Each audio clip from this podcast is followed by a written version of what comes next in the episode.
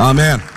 Agora, sem demoras, aquela salva de palmas que só a CCLX é que consegue produzir nesta parte do país. Uma salva de palmas para o pastor Artur Pereira. Amém. Deus abençoe, irmão. Deus abençoe. Glória a Deus, vocês são lindos. Deixa eu fazer logo um coraçãozinho aqui para vocês do amor. Glória a Deus. Pode sentar, gente. Que alegria estar tá aqui hoje. Vocês não têm ideia do que eu vivi hoje para estar tá aqui.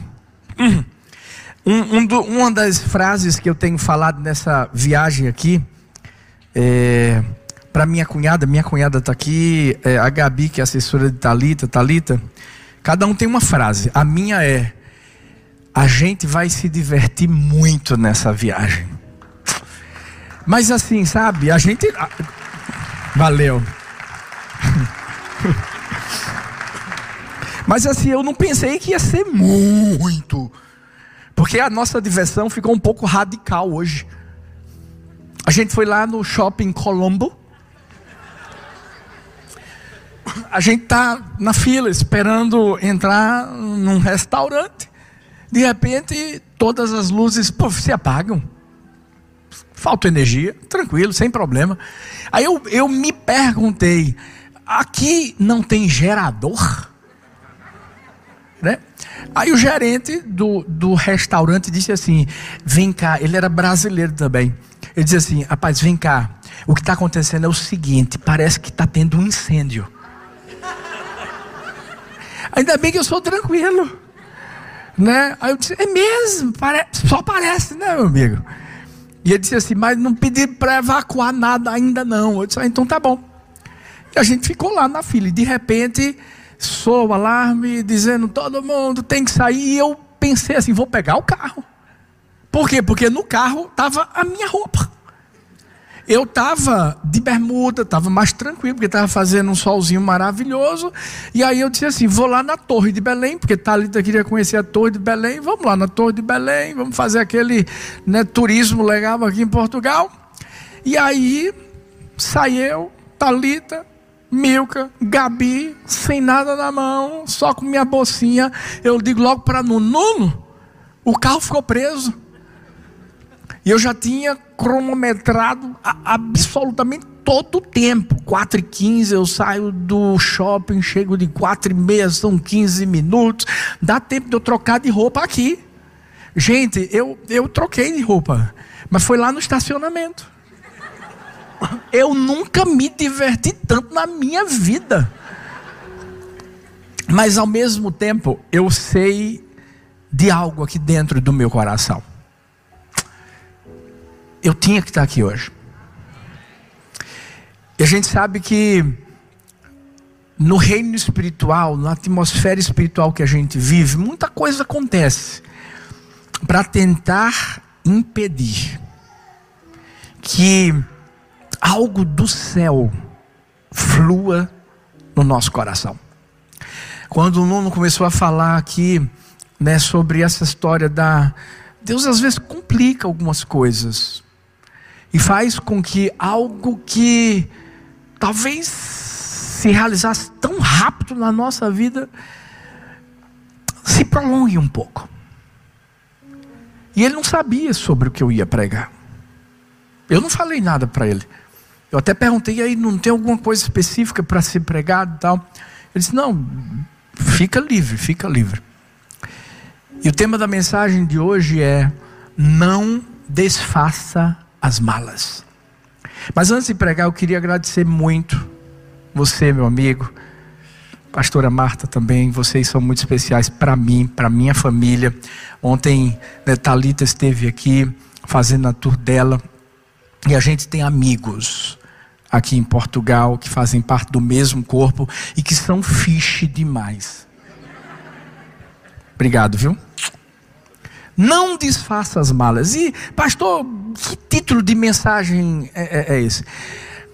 Tudo começou também numa viagem. Eu me inspirei nesse título, nessa mensagem, quando eu, minha esposa e minhas filhas estávamos saindo de férias para os Estados Unidos. Eu não sei quem acompanha a gente aqui, Mas quem acompanha deve ter, deve estar se lembrando que estava tudo certo para a gente viajar de férias para os Estados Unidos e no dia da viagem. Todo mundo fez o quê? O PCR, estava tudo direitinho, estava esperando o resultado. E quando a gente já estava pronto, saindo para ir ao aeroporto, eu percebi que os resultados tinham saído e eu estava com Covid. Gente, sabe aquela hora que você olha e você diz assim: não tem alguma coisa errada. E você tenta de alguma forma né, ver se é o óculos, ver se é a visão, ver, mas está lá. Eu, o um único que estava positivado né, para a Covid. Falei com Thalita, disse: filha, tu não sabe, estou com Covid. A gente ainda foi ao aeroporto, chegamos ao aeroporto, é, tentei falar com a menina lá, a menina disse: Ó, oh, não tem como. Eu ainda pensei, porque a gente ia ter uma conexão em São Paulo, em fazer outro teste em São Paulo, mas o que vale é o de lá de Recife mesmo. O que é que aconteceu? Voltamos para casa. E tivemos que esperar para que eu pudesse melhorar e a gente viajasse. Mas só que a gente não pensou bem em uma coisa. Eu me isolei, mas a gente não imaginou que durante todo esse tempo as minhas filhas, Thalita, estava todo mundo junto. Quando eu fiquei bom, glória a Deus, vamos fazer o teste de novo para a gente mudar as passagens e tal. A minha filha mais velha pegou Covid. Glória a Deus, rapaz. Às vezes Deus complica mesmo as coisas, amigo. Aí eu disse: ninguém mais se isola aqui, vai ficar todo mundo junto, que é família. Bora, bora, bora. Se tem que pegar, pega todo mundo agora. Bora, todo mundo, ninguém larga a mão de ninguém. Vamos. Gente, a minha filha mais velha melhorou, glória a Deus. Vamos fazer de novo esse, esse teste. Bora, bora, bora. Fizemos. Aí a, a do meio pegou Covid. Que maravilha. A gente teve que esperar basicamente aí 15 a 20 dias para podermos viajar. Talita já tinha pego Covid antes e eu não sei, mas eu acho que a pequenininha foi que passou para todo mundo. Porque ela não positivou. Mas o que é que isso tem a ver com essa mensagem? É que mesmo a gente vivendo tudo que a gente estava vivendo, nós deixamos as malas no lugarzinho onde elas tinham que ficar lá na porta de casa. Nós não desfizemos as malas. Porque lá dentro do nosso coração, não desfazer as malas é continuar acreditando que aquilo que a gente espera que aconteça ainda vai acontecer, mesmo que as coisas compliquem mesmo que o tempo passe, e humanamente falando, a gente não consiga enxergar absolutamente nada à nossa frente que está melhorando as coisas. Você quer ver uma coisa? Foi o que aconteceu hoje. Eu falei para o Nuno, disse assim, Nuno, eu, eu, eu só estou dependendo do pessoal aqui é, é, do shopping. E foi interessante, Thalita falou sobre Paulo ontem. E Deus usou um Paulo hoje. Porque a verdade é que a gente chegou lá na porta e disse assim: meu amigo, a gente vai pegar. Nem disse que vinha para a igreja. Eu disse: ó, eu vou pegar um voo para a África hoje. Ele disse assim: depende do lugar que você vai para a África. Eu disse: rapaz, esse cara está fazendo piada nessa hora, misericórdia. Mas ele foi tão legal. Eu disse: a gente vai para Angola, meu irmão, vai para Luanda e tal. Ele disse: então vai ali, tenta. A gente foi num lugar, não conseguiu. E aí Voltamos para ele. Ele disse: Então, vem comigo, vem comigo. Aí eu, como é teu nome? Paulo. Disse: Glória a Deus. E Paulo nos ajudou. Agora, o mais interessante é que quando a gente pegou o carro, as luzes voltaram do shopping. Glória a Deus. O que é que isso tem a ver com essa mensagem? É que eu também não desfiz as malas. Assim que eu vi que eu estava saindo, eu disse: não. Eu chego às 5 e meia. Ainda cheguei mais cedo, porque eu dei uma corridinha. Porque eu queria estar aqui.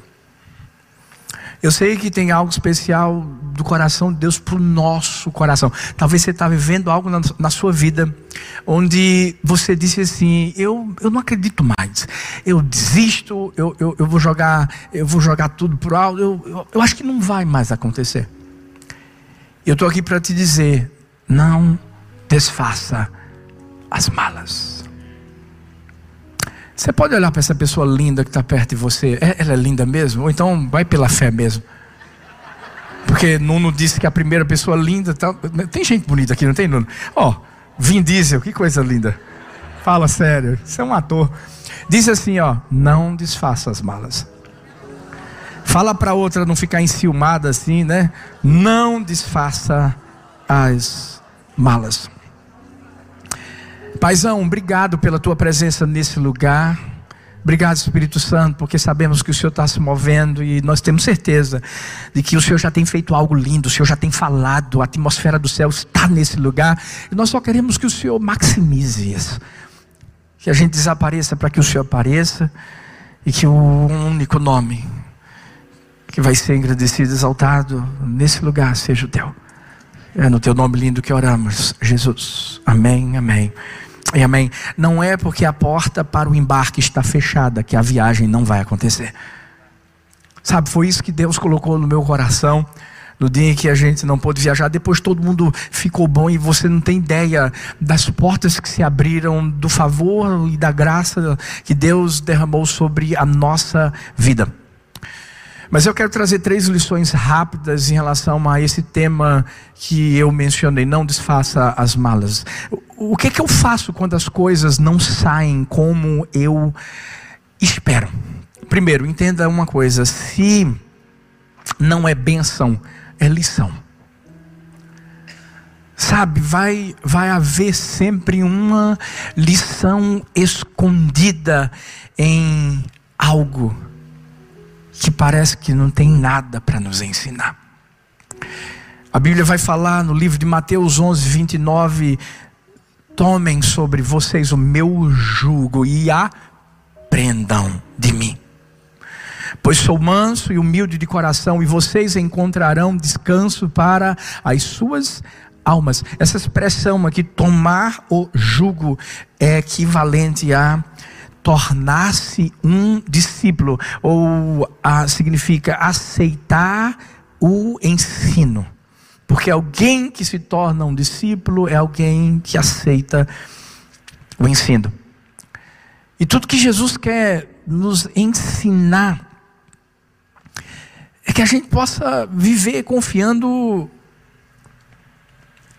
que Ele está no controle de absolutamente tudo que em tudo que a gente vive, que em tudo que a gente passa, independente de qual a circunstância que a gente está enfrentando, parece que está destruindo nossa vida, mas escuta, a gente vai aprender alguma coisa. Tem algo que Deus quer nos ensinar. É tão bom quando a gente troca o nosso fardo.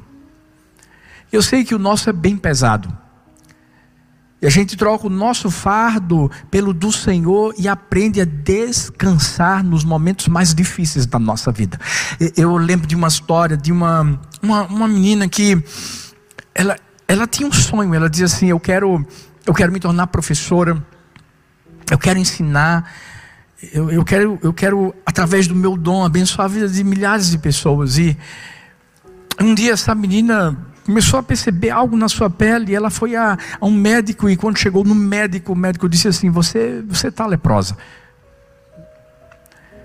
E foi como um balde de água fria que caiu na cabeça dela. E ela pensou: e agora? Como é que eu vou poder viver aquilo que eu queria? E sabe, lá dentro do coração dela veio uma luz.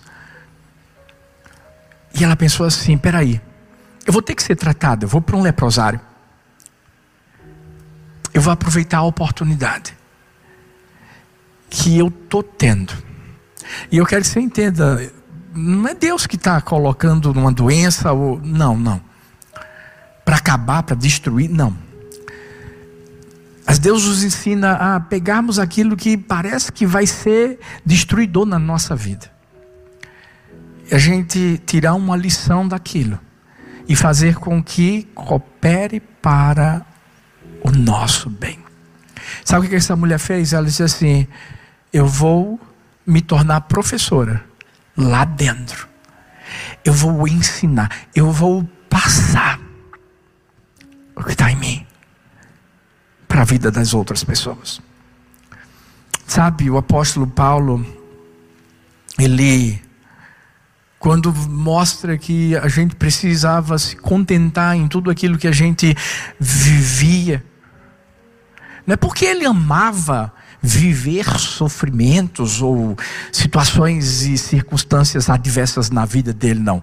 Porque ninguém aqui é sadomasoquista. É como não disse, ninguém aqui está querendo viver uma tribulação. Pelo contrário. A gente quer viver a bênção, a bonança de Deus. Mas a gente vive situações adversas na nossa vida. E é nesse momento que a gente precisa se contentar e acreditar. Tem alguma lição para eu aprender. Por exemplo, quando eu e, e minhas filhas e Talita vivemos essa, essa, essa circunstância da viagem, a gente aprendeu tanto a, a, confiar em Deus. Foi interessante porque quando, quando eu fiquei com Covid, Sara, minha filha mais velha, ela fez um vídeo.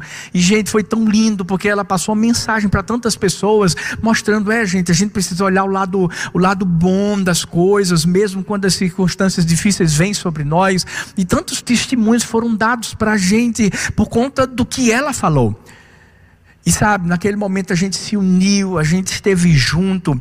E quando ela pegou o Covid, ela chorou. Sabe, ela ficou decepcionada. E naquela hora eu peguei ela e disse assim: Filha, olha para mim. Você nos ensinou uma lição. Sabe, filha, foi você que disse que a gente tem que olhar o lado bom. Então, a gente não está podendo viajar agora, mas está todo mundo aqui junto, em família. Ninguém podia sair. É aí que a gente fica em família de verdade. E aí eu disse assim: você não vai se isolar, não, filha, vamos ficar todo mundo juntinho. E eu, eu posso te dizer, sem demagogia alguma, foram os melhores 15, 18 dias da nossa vida juntos. Porque a gente pode aprender muito um com o outro. Ó. Oh, quando a gente aprende que a felicidade vem de dentro para fora e não de fora para dentro. Sabe o que, é que acontece? A estrada da vida, ela está congestionada pelo número de descontentes, desajustados, infelizes que tentam suportar circunstâncias de suas vidas ao invés de usá-las para a glória de Deus. Eu posso falar isso com toda é, experiência da minha vida, porque na primeira gravidez eu sei que muitos aqui conhecem o testemunho, você vai dar conta de Talita, meu, etc. E quando nós perdemos a nossa primeira filha, se você não conhece esse testemunho, vai no YouTube e bota, você vai dar conta. Foi uma das fases mais difíceis da nossa vida. Mas foi justamente não reclamando, mas aprendendo algo que estava sendo gerado naquela situação, que fez com que a gente chegasse hoje onde nós estamos. Eu tenho gente aqui que é lá da igreja, está aqui em Portugal também. Uma das coisas que nós falamos lá em Paulista é de Paulista para o mundo, muito prazer. Somos a família do amor. Mas você sabe como é que isso aconteceu? Foi através da nossa filha. A nossa filha foi uma semente de avivamento que começou ali em Paulista e se espalhou para o Brasil e para o mundo. Por quê? Porque a história minha de Talita ficou conhecida dessa forma. Daqui a pouco o pessoal começou a conhecer Talita, começou a conhecer a igreja do amor, e aí disse: "Uau, tem uma igreja lá em Paulista que faz parte do Grande Recife, etc, etc, etc".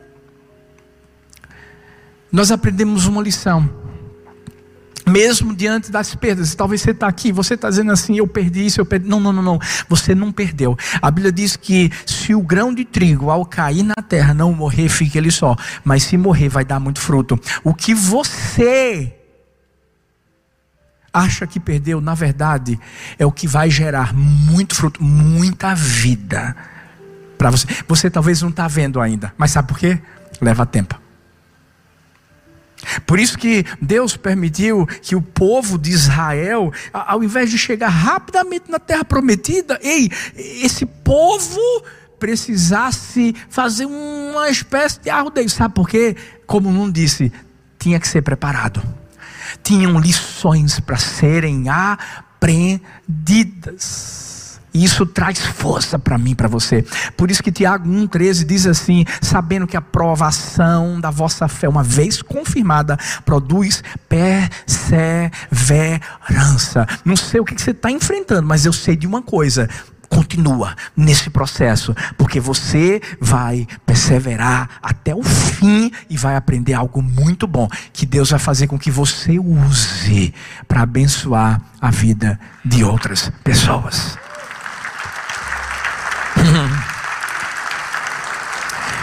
Doug Fields escreveu: se você está encontrando dificuldade para aprender de outra pessoa ou ministro, é porque tem problemas de orgulho. Só não aprende quem é orgulhoso. Existe um provérbio chinês que diz assim: dê um peixe a um faminto e você o alimentará por um dia. Ensine-o a pescar e você o estará alimentando pelo resto da vida. Deixa eu te dizer uma coisa: é isso que Deus quer. Deus quer endurecer a gente. A gente enfrenta tempos difíceis de verdade e a gente precisa ser ensinado para a gente ficar forte, não é por um dia, é para o resto da vida. Sabe por quê? Porque se Deus fizesse tudo o que a gente quer, o que a gente deseja, a gente seria filhos mimados e não servos obedientes. Sabe o que, que aconteceria? A gente só estaria perto do Senhor, ao lado do Senhor, se Ele fizesse alguma coisa por mim, por você. Eu lembro que quando a gente viveu essa perda da nossa primeira filha, muita gente olhava para a gente, porque a gente era novo, e dizia assim: agora eles vão abandonar tudo. Agora, agora eles vão abandonar tudo, por quê? Porque muitos de nós fomos ensinados que, olha, faça tudo direitinho, que você não vai viver nenhum tipo de sofrimento, vai dar tudo certo, é isso aí. E, e não é assim. No mundo a gente tem aflição, tem tudo isso, meu amigo, mas tem que ter bom ânimo, porque se ele venceu, a gente vence com ele, sem dúvida alguma. A gente vence. Mas, ó, muitas pessoas só estão ao lado do Senhor porque o Senhor está fazendo alguma coisa, está fazendo alguma coisa. Mas se ele não fizer, aí, ó, não quer aprender mais nada. E é por isso que a gente precisa ter, ó, paciência. Paciência para aprender. Para depois poder ensinar. Eu tive que esperar um bom tempo. Essa foi a principal lição que eu aprendi com minhas filhas, a ter paciência, porque deixa eu te dizer uma coisa, eu tenho quatro mulheres em casa. Você já sentiu o tom de voz? Então, a mulherada, a Talita elétrica. Talita, ela é, e quando quando toma Red Bull, meu pai do céu. Agora imagina, minha filha mais velha é a mesma coisa. A do meio é mais parecida comigo, mais tranquila. A caçula, meu Deus do céu, é pior do que Talita e a, a, a, a primeira filha. Meu Deus. Agora, a gente aprendeu a esperar. Eu lembro que alguma, é, assim, Laura chegava, ela era mais inquieta, dizia assim: pai, quando é que a gente vai fazer esse exame de novo? E a lição foi: calma. Sabe, a, a gente precisa, eu acho que uma das principais lições que Deus quer nos ensinar na vida, é na vida, é, é a gente ter paciência. É a gente esperar um pouco mais. É a gente se acalmar, a gente ficar mais tranquilo. Sabe por quê? Tudo que Deus está querendo ensinar a mim e a você é algo tão pedagógico. É mostrar que sim, esse sofrimento, essa, essa circunstância negativa tem algo que vai nos ensinar. Vamos lá, se, você pegar só isso desse primeiro ponto, eu fico feliz. O não é pedagógico. É pedagógico. Então, se não é essa, é lição. E a gente tem que aprender a lição. Mas quando as coisas não saírem como esperado, em segundo lugar, entenda que eu e você precisamos deixar as verdades de Deus entrarem em ação. O Salmo 3, a partir do versículo 1, diz assim: Senhor, como, como se tem multiplicado os meus adversários, são muitos os que se levantam contra mim, muitos dizem na minha alma: não há salvação para ele em Deus. Presta atenção agora. Davi diz assim: Mas tu, Senhor, És um escudo para mim, a minha glória, o que exalta a minha cabeça. Com a minha voz clamei ao Senhor, Ele ouviu-me desde o meu santo monte. Perceba bem que nesse salmo, primeiro começa com uma situação bem difícil. Por quê? Porque, se você perceber bem, Aqui esse salmo, muitos dizem que é, foi um momento em que Davi estava sendo perseguido por Absalão e estava vivendo toda aquela aflição da, da sua vida. É, dizem que esse salmo, inclusive, era utilizado pelo povo de Israel no período de batalhas diante das aflições que viviam. Mas, mas mesmo vivendo toda aquela situação difícil, Davi vai se apegar a uma verdade quando ele diz: Tu, Senhor, és um escudo para mim, a minha glória, o que exalta a minha cabeça. Com a minha voz clamei ao Senhor e ele ouviu-me desde o seu santo monte. Sabe? Quando a gente está vivendo situações inesperadas, muitas pessoas vão tentar apontar o dedo para mim, para você, e vão tentar nos julgar. Muitas pessoas vão tentar apontar o dedo para mim, para você, e vão tentar impedir que a gente acredite que aquilo que a gente quer aconteça. Talita falou de Paulo. Paulo chega numa ilha depois de ter enfrentado toda aquela situação difícil dentro de um navio e, e, e uma víbora é, é, o morde e sabe as pessoas olham para ele para apontar o dedo e dizer assim, tá vendo? Esse cara tem que ser um assassino porque se não morreu lá, agora vai morrer aqui. Esse cara tá todo errado. Não tem gente que aponta o dedo para a gente quando a gente está enfrentando situações difíceis na vida. E sabe por que elas fazem isso? Porque elas querem que a gente se esqueça de uma verdade. Sabe, Deus não está castigando, Deus não está. Eu ouvi pessoas falando para mim, para Talita, quando nossa primeira filha morreu, é pecado. Infelizmente, a gente ouviu isso. Eu sei que hoje, quando essas pessoas olham para mim, para ela, dizem assim: Uau, agora eu entendo porque tudo aconteceu. E eu acredito que muitas dessas pessoas foram alcançadas por aquilo que a gente viveu. Mas deixa eu te dizer, não permita que a voz de absolutamente ninguém faça você parar. Se apega a uma verdade apenas. Talvez Davi tenha ouvido tantas coisas de tantas pessoas dizendo assim, está ah, vendo? E você sabe que ele ouviu, porque quando ele saía de Jerusalém, de Israel, lá da, da, da, do local onde ele governava, ele ouviu pessoas se meio, é, é, julgando, apontando o dedo, jogando pedra. Mas deixa eu te dizer uma coisa.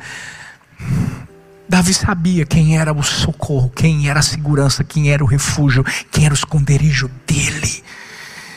Por isso que Paulo também vai dizer assim, ó, que diremos, pois estas coisas, se Deus é por nós, quem será contra nós? Davi sabia, pode aplaudir, porque tem que ser todo mundo.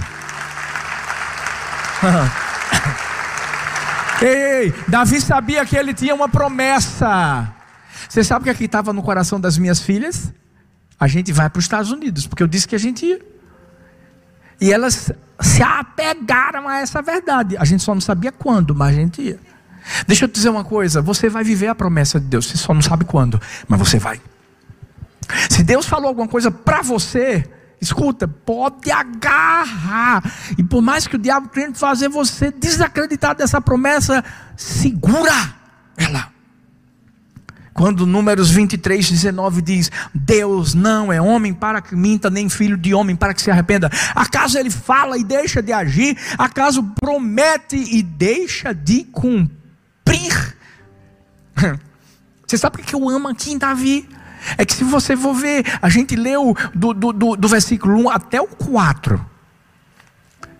Mas no versículo 5, Davi diz assim: Deito, me pego no sono, acordo, porque o Senhor me sustenta. Você sabe o que é isso? Confiança. Você sabe o que é isso? É ele saber que existe uma verdade intrínseca que está lá dentro do coração dele, que Deus já deu a ele e que ele não vai deixar ninguém tirar. Por isso que, mesmo diante das dificuldades que ele estava enfrentando, ele estava lá, ó, sem desfazer as malas. Olha para olha outra pessoa, para ela não ter já enjoado da sua cara. Olha para outra e diz assim: Ei, ei, não desfaça as malas. Eu, eu acredito que talvez você, você possa ter chegado aqui e você possa ter dito assim, pastor, eu, eu, já, eu já desfiz, eu, já, eu já, já desisti de tudo, mas deixa eu dizer uma coisa, calma, você ainda não tinha ouvido essa mensagem. E agora você está entendendo quanta coisa você aprendeu durante esse processo que você está enfrentando. É. Ei, agora as verdades de Deus estão sendo lembradas. Você está lembrando, o Espírito Santo já falava alguma coisa para você. Ele já tinha uma promessa que ele tinha concedido ao seu coração. Eu quero encerrar. Dizendo o seguinte: quando as coisas não saírem como esperado, entenda que adiado não é cancelado. Não é cancelado. O Salmo 27, 14 diz: Espera pelo Senhor, tem bom ânimo e fortifique o teu coração. Espera, pois, pelo Senhor. Não deu certo agora, isso não significa que nunca vai dar certo. Quem disse? Muitas promessas que, que, estão na Bíblia ei, e estão lá, e exemplos de personagens bíblicos que tiveram que esperar, e estão lá para nos ensinar a sermos perseverantes. Quer ver? Abraão, Sara tiveram que esperar 25 anos para ter Isaac. Jacó, Jacó trabalhou sete, mais sete, para poder de verdade ter a mulher da vida dele. Tem alguém solteiro aqui? Todo mundo é casado. Que igreja maravilhosa. Eu vou trazer todo mundo para Portugal aqui, para Lisboa. Tem alguém solteiro aqui? Levanta a mão. Dá uma olhada de lado agora sim, vai. Eu não sei quanto tempo você está esperando, mas deixa eu te dizer uma coisa. Calma, só não se desespera. Porque tem gente que está desesperada. Tem gente que está pegando aquele texto. O que vier a mim, de maneira alguma, lançarei fora. Não faz, não, não faz isso, não. Senão você pega em bomba. Você sabe por quê? A gente vai encontrar muitos personagens bíblicos que tiveram que esperar. José teve que esperar muito tempo para poder ver aquela promessa se cumprindo, seus irmãos lá, ele trazendo o, o, o seu, a sua nação lá para o Egito. Israelitas tiveram que esperar 430 anos no Egito para depois ó, saírem para a terra prometida e tantos outros exemplos. E agora, toda vez que a gente se precipita, a gente quebra a cara. Quer ver? Adão e Eva se precipitaram Quebraram a cara.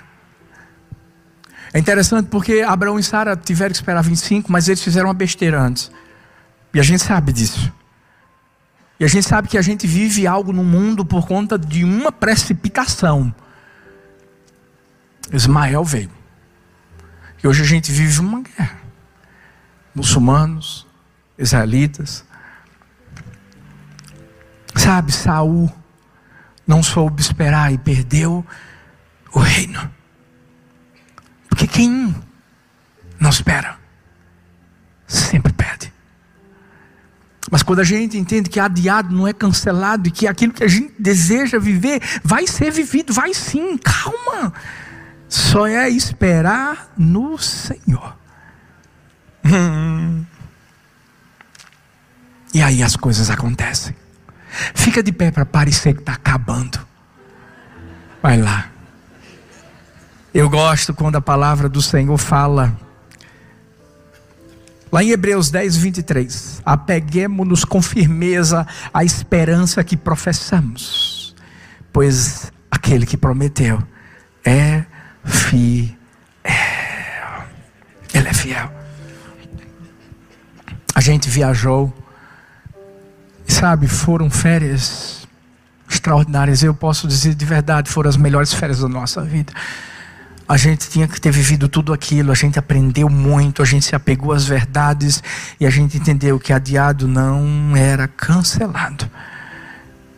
E como foi bom para mim, para as meninas e para todo mundo que segue a gente, porque de alguma forma a gente ensinou algo. E hoje, eu não sei como estão as malas da sua vida. Eu não sei o que você carregava nessas malas, mas talvez dentro delas havia sonhos.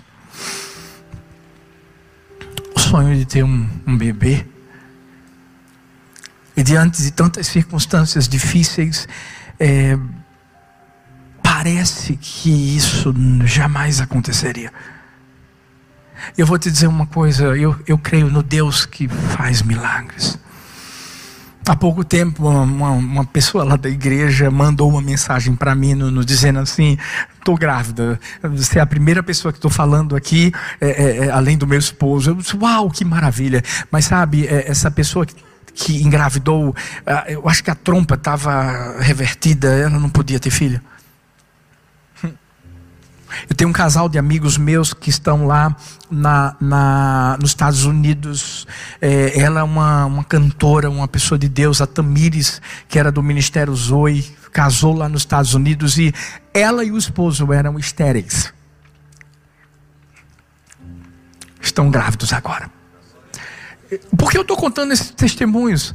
Porque eu estou pedindo para você não desfazer as malas. Sabe, não sei que você está vivendo, talvez é família, talvez é um diagnóstico, alguma coisa que você, lá dentro do seu coração, você diz assim: não, não, não, não vai mais acontecer. Adiado não é cancelado. A questão aqui não é se vai acontecer, é quando vai acontecer. Eu queria orar por você. Eu queria que você fechasse seus olhos, eu queria que você colocasse as mãos no, no seu coração. E eu queria que nessa hora você, que talvez desfez das malas, eu, eu quero que você refaça essas malas. Eu quero que você coloque lá dentro de novo, ei, aquele sonho. Talvez é a sua casa. Restauração de um lar, ou, ou é, é, é, é, crer na cura, é, no milagre. Eu, eu quero que você faça isso. Porque eu sei que eu não vim aqui por acaso, eu sei que eu sei que não vivi tudo isso por acaso, mas eu estou aqui. Eu cheguei, eu não desfiz as malas. Eu sei que tem algo de Deus para a sua vida. Pai, eu quero abençoar os teus filhos, eu quero pedir ao Senhor. Paizinho, carrega os teus filhos agora. Você sabe que muitos aqui chegaram talvez cansados, sobrecarregados, fardos pesados, e, e muitos abandonaram sonhos, é, é, promessas, desfizeram as malas, mas hoje eles vieram e eu sei que o Senhor trouxe todas as pessoas certas. O Senhor apontou para essas pessoas e disse: vai lá, porque eu sei que o Senhor tem algo especial na vida delas, aqueles que estão online também. Eu quero te pedir em nome de Jesus, traz agora o renovo. Deus, a, a, a renova as forças dos teus filhos, Pai.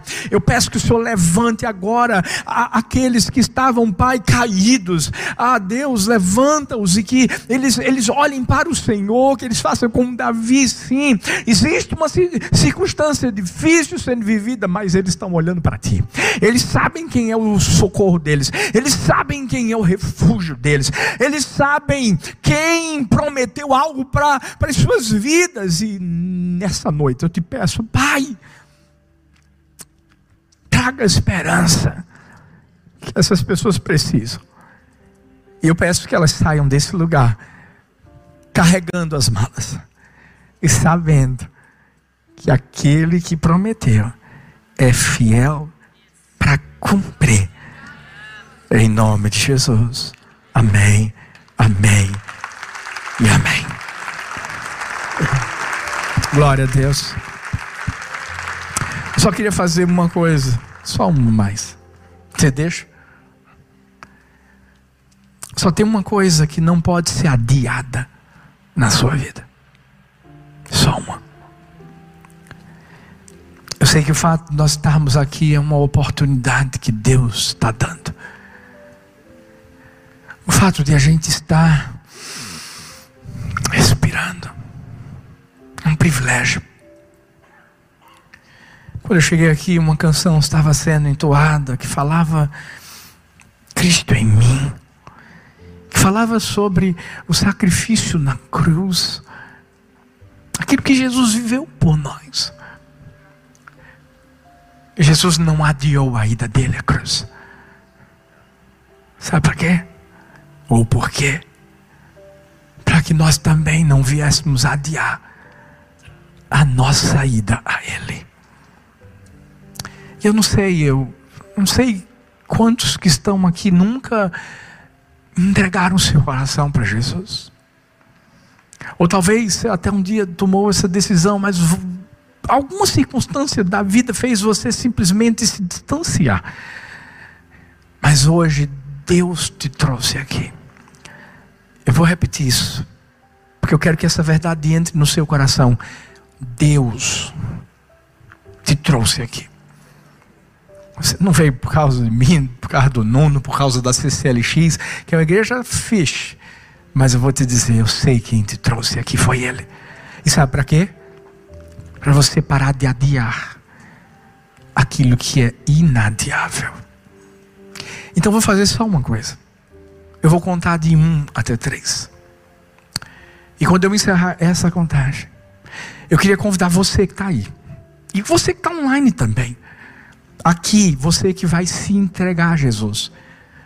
Você vai voltar para Jesus. Eu quero ser bem claro. Tudo que você vai fazer quando eu encerrar essa contagem é, é levantar a mão. Só isso, pastor. Levanta a mão. Você online, escreve aí, eu aceito, eu volto para Jesus, porque você também vai tomar essa decisão. Mas deixa eu te dizer, não adie a sua decisão. Sabe por quê? Porque Jesus está voltando e Nuno falou uma, uma, uma, das mais, maiores verdades: as coisas estão ficando difíceis. Jesus está perto, Jesus está perto. Piscar de olhos. Mas a gente pode ter certeza de que ainda que aconteça alguma coisa, a, a gente sabe para onde a gente vai, não por aquilo que a gente fez ou faz, mas por aquilo que ele já fez. Então, vamos fazer assim? Vou contar de um até três. Você que vai tomar essa decisão com muita coragem, você vai levantar a sua mão e tomar a melhor e a mais importante decisão da sua vida.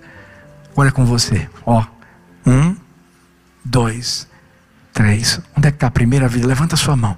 Deus abençoe, Deus abençoe, Deus abençoe, Deus abençoe, Deus abençoe, Deus abençoe, Deus abençoe, Deus abençoe.